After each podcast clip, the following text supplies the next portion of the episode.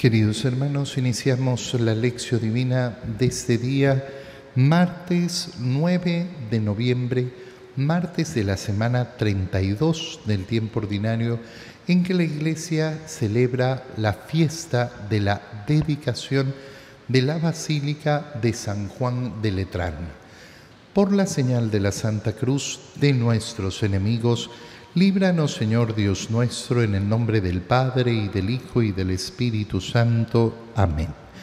Señor mío y Dios mío, creo firmemente que estás aquí, que me ves, que me oyes, te adoro con profunda reverencia, te pido perdón de mis pecados y gracia para hacer con fruto este tiempo de lección divina. Madre mía Inmaculada, San José, mi Padre y Señor, Ángel de mi guarda, interceded por mí.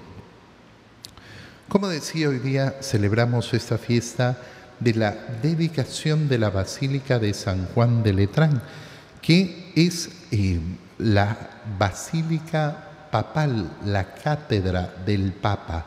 Y siempre es importante, muchas personas piensan que la catedral de Roma es eh, San Pedro, pero la catedral de Roma, es decir, la sede del obispo de Roma, es esta basílica de San Juan de Letrán. Según una tradición que arranca del siglo XII, se celebra el día de hoy el aniversario de la dedicación de esta basílica construida por el emperador Constantino en el Laterano. Esta celebración fue primero una fiesta de la ciudad de Roma y más tarde se extendió a toda la iglesia de rito romano con el fin de honrar aquella basílica que es llamada madre y cabeza de todas las iglesias de la urbe y del orbe, en señal de amor y de unidad, para con la cátedra de Pedro, que como escribió San Ignacio de Antioquía, preside a todos los congregados en la caridad Celebramos esta fiesta de la dedicación de la Basílica de San Juan de Letrán porque es un regalo que hace el emperador Constantino al Papa y se convierte no solo eh, con los años en esa catedral del Papa, sino que es además ese primer signo de la aceptación del culto público que realiza la Iglesia. Es decir, hasta ese momento la iglesia había sido perseguida por el imperio. Y eso significaba que no podíamos tener iglesias públicas. Y por eso durante los primeros siglos las iglesias eh, se, eh, se tenían dentro de hogares de cristianos. Por eso las primeras iglesias son así, son casas entonces, esta primera basílica permite a la iglesia abrir las puertas al culto público, tal y como debe ser, porque nuestra fe tiene que ser pública, nuestra fe tiene que ser abierta, nuestra fe no puede ocultarse ni esconderse.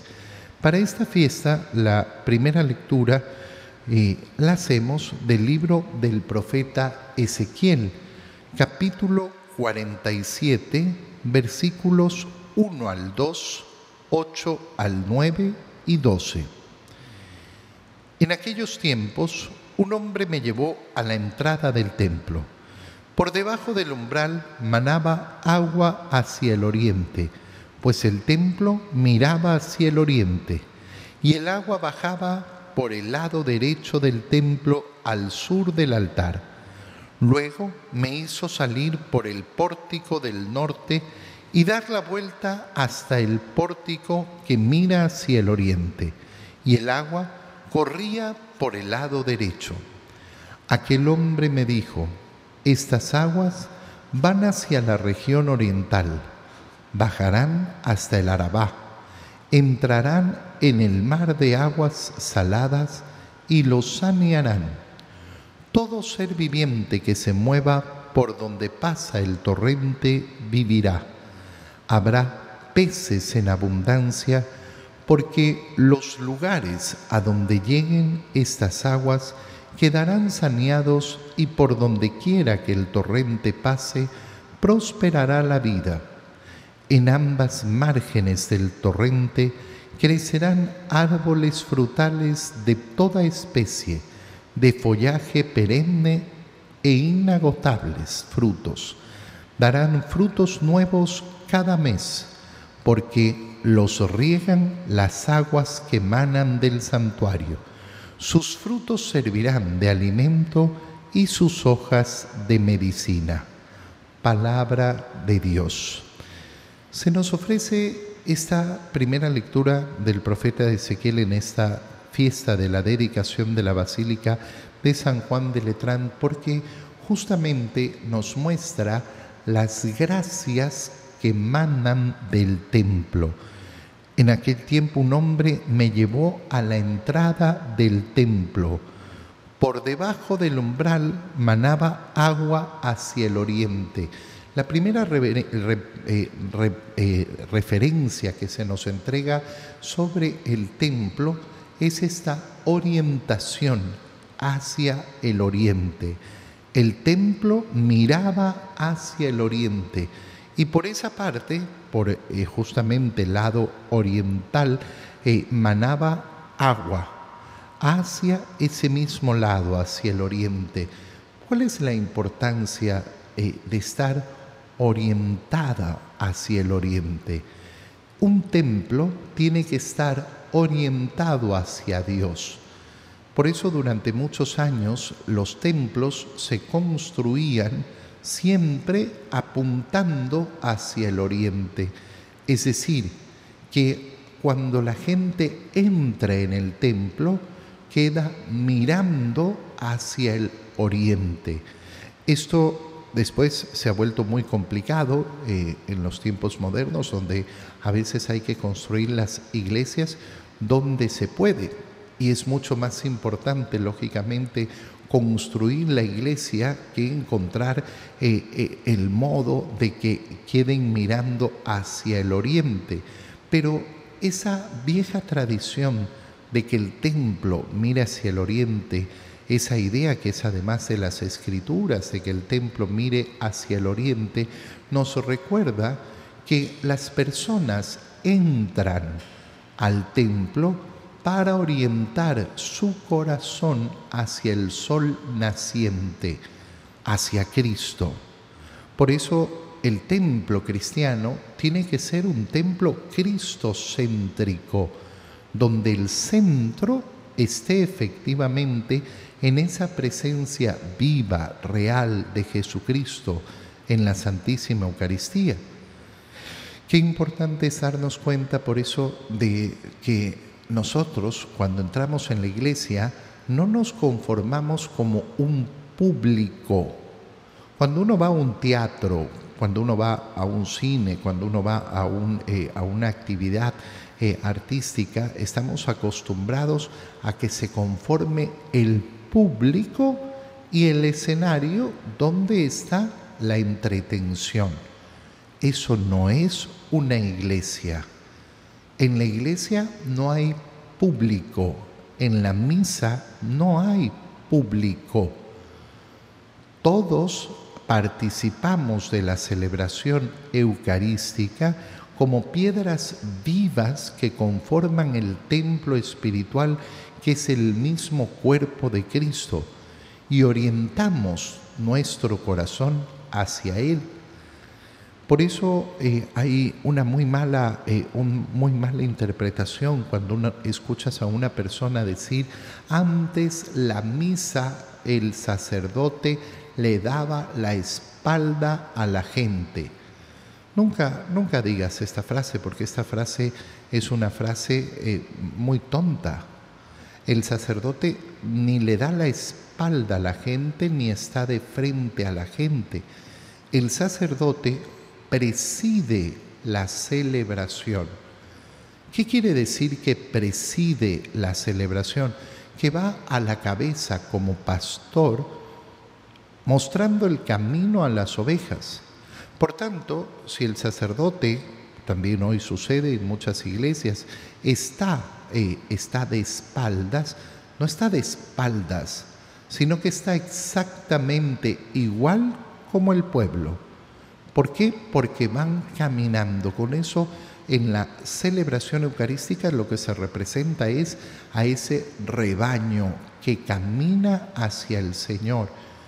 Pero claro, si yo soy de aquellos que digo, antes me daban la espalda, bueno, entonces resulta que el centro de la celebración de la misa no, soy, no era Cristo, soy yo. A mí me dan la espalda. Fíjate qué pobreza, qué pobreza, eh, qué pobreza para entender la misa. Por eso es que tenemos tantas personas que yo no voy a misa porque me aburro. Pero si no venías a entretenerte. No, no, no era el sacerdote tico tico que tenía que entretenerte a ti. De ninguna manera. Yo vengo a servir al Señor, vengo a ser parte de ese pueblo peregrino que camina hacia el Señor. Por eso eh, hoy en día la orientación, la orientación del pueblo y la orientación del sacerdote se puede hacer de una manera muy piadosa a través de la cruz. Cuando tenemos bien colocada la cruz en la iglesia, entonces el pueblo está orientado hacia la cruz. Por eso el sacerdote tiene también esa cruz en el altar para estar orientado hacia la cruz. De tal manera que aunque esté de frente al pueblo de Dios, su primera orientación no va a ser esa. Su primera orientación es hacia el Señor y entonces ahí se entiende ese conjunto, ese conjunto del pueblo del cual el sacerdote es parte, preside al pueblo de Dios, pero el sacerdote no es otra cosa que no sea el mismo pueblo de Dios, no ha sido sacado de algún otro lado, no es un extraterrestre caído de algún, de algún, de algún lugar, no, es el mismo pueblo de Dios aquel que preside esta celebración. Qué bonito es darnos cuenta de la, eh, de la importancia, de la grandeza de esa orientación para orientar nuestro corazón. ¿Para qué vengo a misa? Yo vengo a misa para recibir. No, yo vengo a misa para dar. Yo vengo a, a la misa en primer lugar a servir a mi Señor, a darle lo que es justo y necesario. ¿Qué es lo justo y lo necesario? Mi culto, mi alabanza, mi gloria hacia Él. Luego me hizo salir por el pórtico del norte y dar vuelta y mirar hacia el oriente y el agua corría por el lado derecho. entonces le explica lo que va a hacer esa agua. Esa agua va a correr y va a llegar hasta el mar hasta el mar de agua salada para sanearlo. Fíjate qué bonita expresión para mostrarnos la gracia que sale del templo. ¿Por qué tenemos esa devoción profunda por respetar el templo?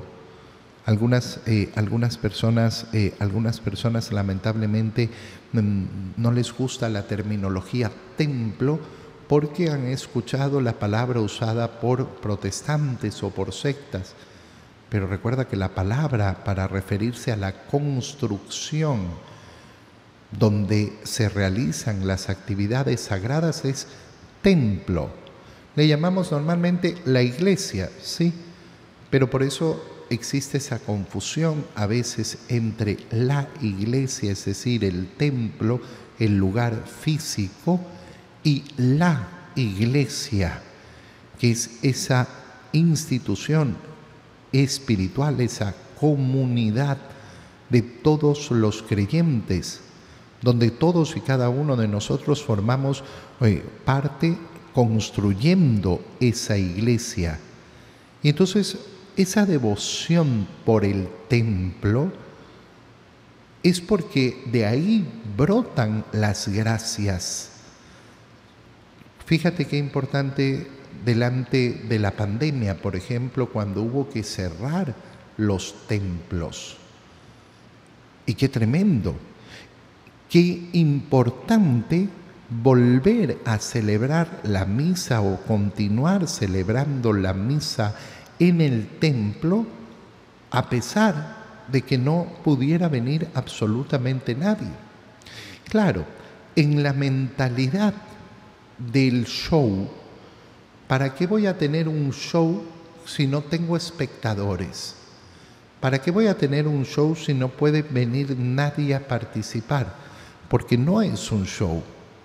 Porque la Santa Misa no es un show. Porque la Santa Misa es hacer vivo, presente, real el sacrificio de Cristo en la cruz. Y aunque yo celebre la misa solo con la iglesia cerrada, las gracias que brotan de este lugar son gigantescas para toda la iglesia y obviamente en primer lugar para la comunidad en la cual se está celebrando esa misa, para la parroquia y entonces vemos esa agua que brota y que sanea, que limpia. Y claro, el templo es el lugar donde recibo los sacramentos, donde recibo el bautizo, donde recibo la primera comunión y después todas las comuniones, donde recibo la confesión, donde nos confirmamos, donde nos casamos, donde celebrarán nuestra exequia. El templo es el lugar que representa ese camino de vida de gracia, de vida permanente en el Señor. Y de ahí su importancia y de ahí su grandeza. En la lectura del Evangelio de esta fiesta de la dedicación de la Basílica de San Juan de Letrán, leemos el Evangelio de San Juan, capítulo 2, versículos 13 al 22. Cuando se acercaba la Pascua de los judíos, Jesús llegó a Jerusalén y encontró en el templo a los vendedores de bueyes, ovejas y palomas, y a los cambistas con sus mesas. Entonces hizo un látigo de cordeles y los echó del templo.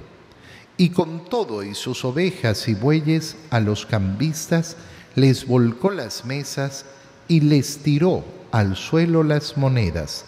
Y a los que vendían palomas les dijo, quiten todo de aquí y no conviertan en un mercado la casa de mi Padre. En ese momento sus discípulos se acordaron de lo que estaba escrito, el celo de tu casa me devora. Después intervinieron los judíos para preguntarle, ¿qué señal nos das de que tienes autoridad para actuar así?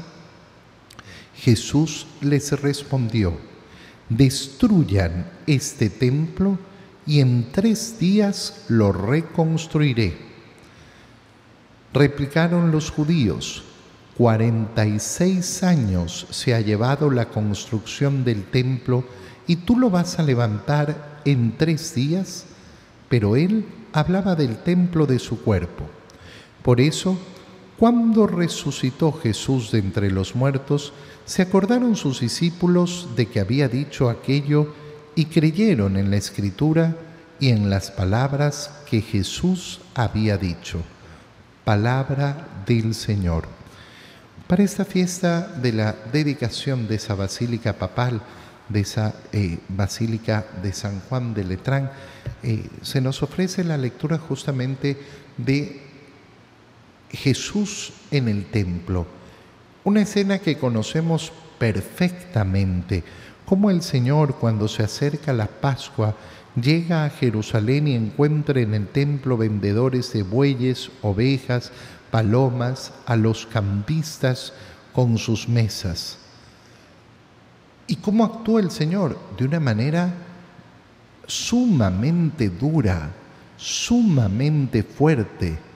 Hizo un látigo de cordeles.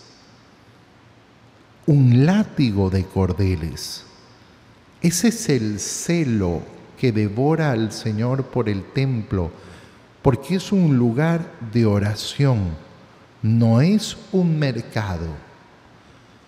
Y por eso cada uno de nosotros tiene que tener un respeto profundo cada vez que entra a cualquier iglesia, a cualquier templo, y verdaderamente entrar, entrar con ese chip, digámoslo así, colocándonos en nuestra cabeza que no estamos en cualquier lugar.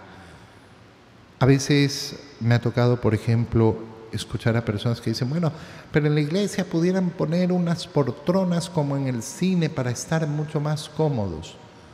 No, no, no, no. No, mira, ten, mucho cuidado. Eh, la banca en la iglesia, que es una novedad en la historia, la banca en la iglesia es una verdadera novedad, porque durante muchos siglos no, no existió la banca. Las personas entraban en el templo y permanecían de pie o se arrodillaban, pero no existía la banca en la iglesia. La banca en la iglesia no está para dar la total comodidad de tal manera que yo me pueda prácticamente recostar y esa de nuevo siempre esa mentalidad de pretender el show, el show en la misa, el espectáculo en la misa. No.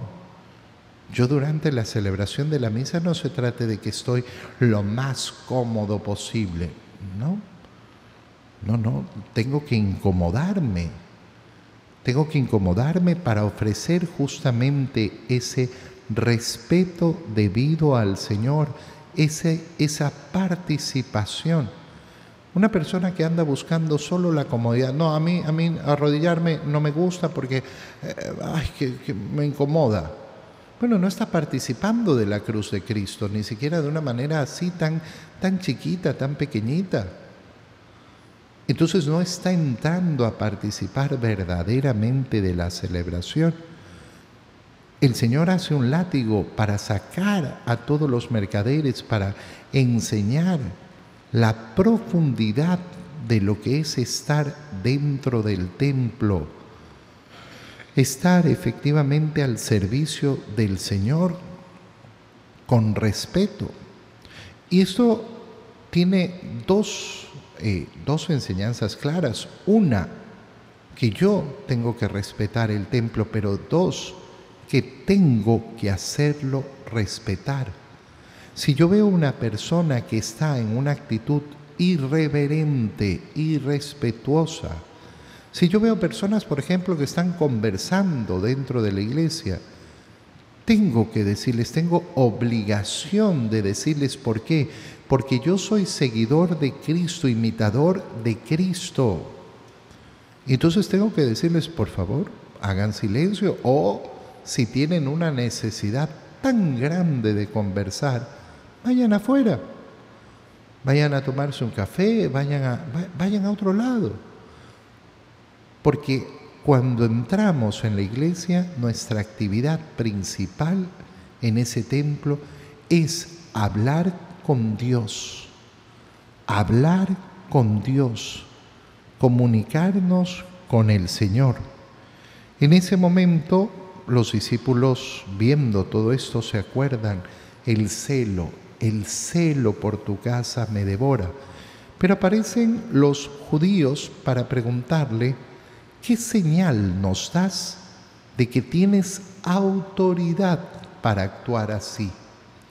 Los mismos judíos reconocen que durante mucho tiempo habían querido eliminar esto, que el templo no fuera un mercado, con todo lo que significa el mercado.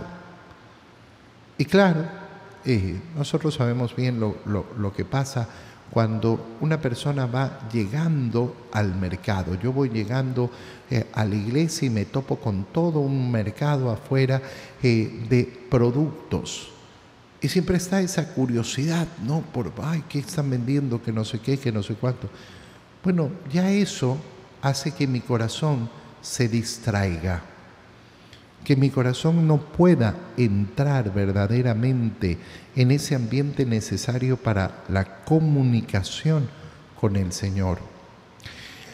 A mí mm, me sorprendía, por ejemplo, cada vez que nos vamos de peregrinación, algún lado y entonces en la peregrinación se van conociendo tantas y tantas, tantas iglesias, porque de eso se trata, ir teniendo esos lugares santos donde uno entre a rezar. Y una parte de los peregrinos, antes de entrar a una iglesia, se ponían eh, inmediatamente a ver qué era lo que vendían, antes de entrar a la iglesia. Fíjate qué significativo, qué significativo, porque ya perdí ese peregrinaje, perdí ese peregrinar, perdí poner en el centro el encuentro con el Señor. No, yo primero estoy preocupado del souvenir antes de entrar a la iglesia a rezar. Los judíos le preguntan al Señor, ¿con qué autoridad? Destruyan este templo y en tres días lo reconstruiré. Estas palabras del Señor son importantísimas. ¿Por qué? Porque fíjate cómo relaciona ese templo físico, ese lugar físico con su propio cuerpo físico. Ese cuerpo que será destruido en la cruz, que será eh, eh, que morirá en la cruz. Por eso el templo el templo representa a Cristo siempre, es su cuerpo. Y por eso con devoción nos dirigimos, por ejemplo, hacia el altar. Cuando empieza la Santa Misa, toda la reverencia que se hace siempre hacia el altar, que ese es el lugar físico donde se produce ese sacrificio de Cristo, donde se da ese sacrificio de Cristo, no porque vuelva a ocurrir, sino porque entramos a participar de Él, porque ese es el lugar donde depositamos el cuerpo y la sangre de Cristo una vez que el pan y el vino han sido consagrados. En ese día en que celebramos la dedicación del templo de San Juan de Letrán, pidamos en nuestra oración, Señor, hazme entender la profundidad de lo que significa ser piedra viva en la construcción del templo. Te doy gracias, Dios mío, por los buenos propósitos, afectos e inspiraciones que me has comunicado en este tiempo de lección divina te pido ayuda para ponerlos por obra. Madre mía Inmaculada, San José, mi Padre y Señor, Ángel de mi guarda, interceded por mí. María, Madre de la Iglesia, ruega por nosotros. Queridos hermanos, que tengan un feliz día.